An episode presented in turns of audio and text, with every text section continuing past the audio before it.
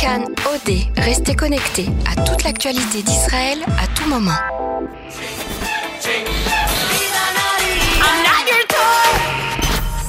Cannes Tel Aviv 2019, le magazine de l'Eurovision sur Cannes.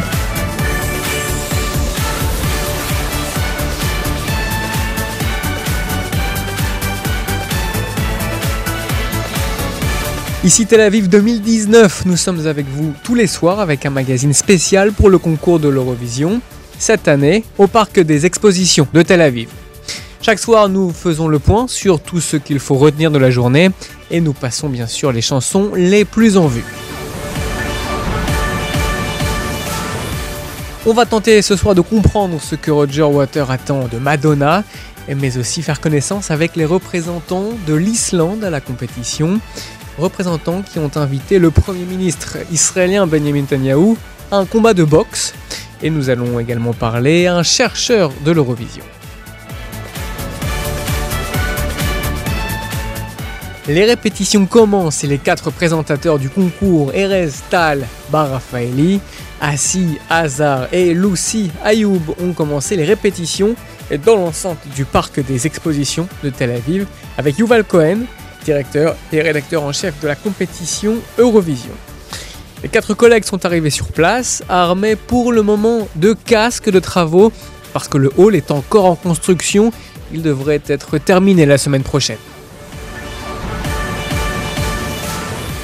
Les billets étaient disponibles depuis hier, mais 1000 chanceux seulement euh, qui, ceux qui ont pu se rendre rapidement sur le site internet euh, n'ont pas laissé de place disponible. Il n'y a plus de place pour la finale.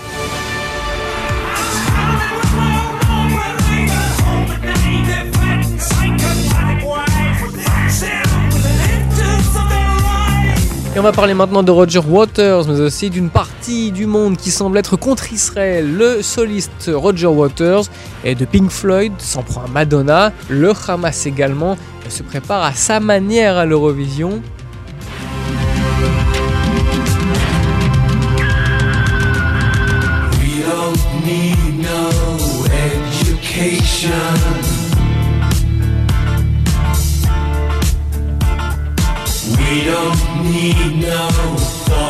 Control.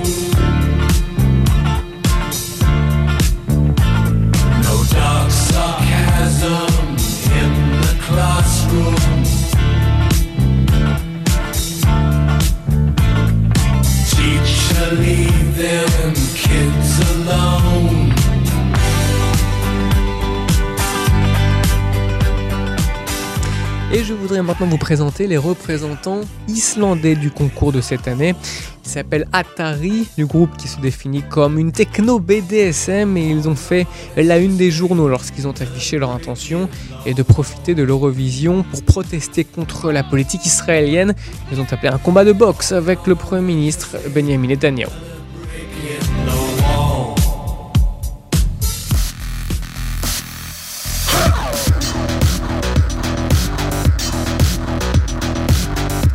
Nom de la chanson est La haine va gagner.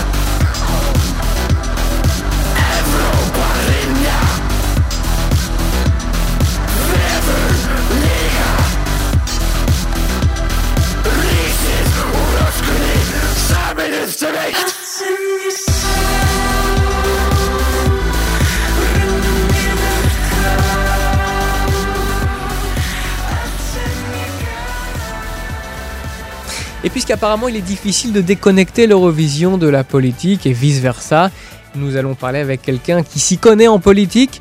Nous accueillons le professeur Gad Yair du département de sociologie et d'anthropologie de l'université hébraïque de Jérusalem. Gad Yair, nous avons parlé des déclarations de Roger Water d'une part, du Hamas d'autre part, et même du groupe islandais qui ne peut se retenir de critiquer Israël. Et Gad Yair, est-ce que vous pouvez nous convaincre que tout le monde n'est pas antisémite?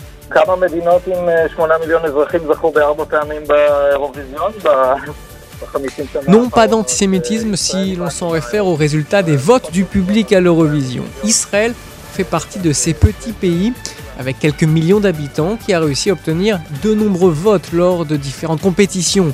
Israël a gagné et plus d'une fois. Et pour les autres années, Israël se situe dans une moyenne des pays occidentaux pour ce qui concerne les votes. Euh, nous ne sommes pas dans une périphérie.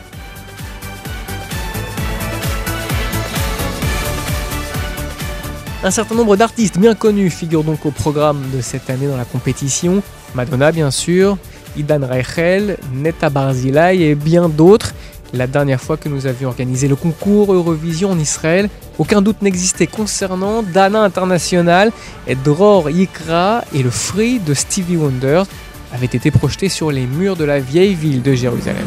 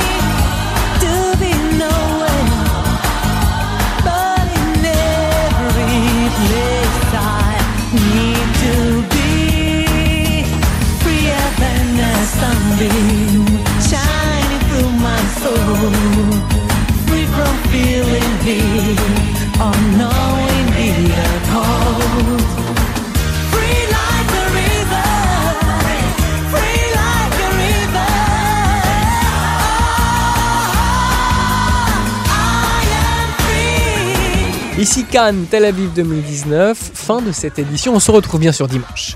À la technique, Yosef Mirzayev.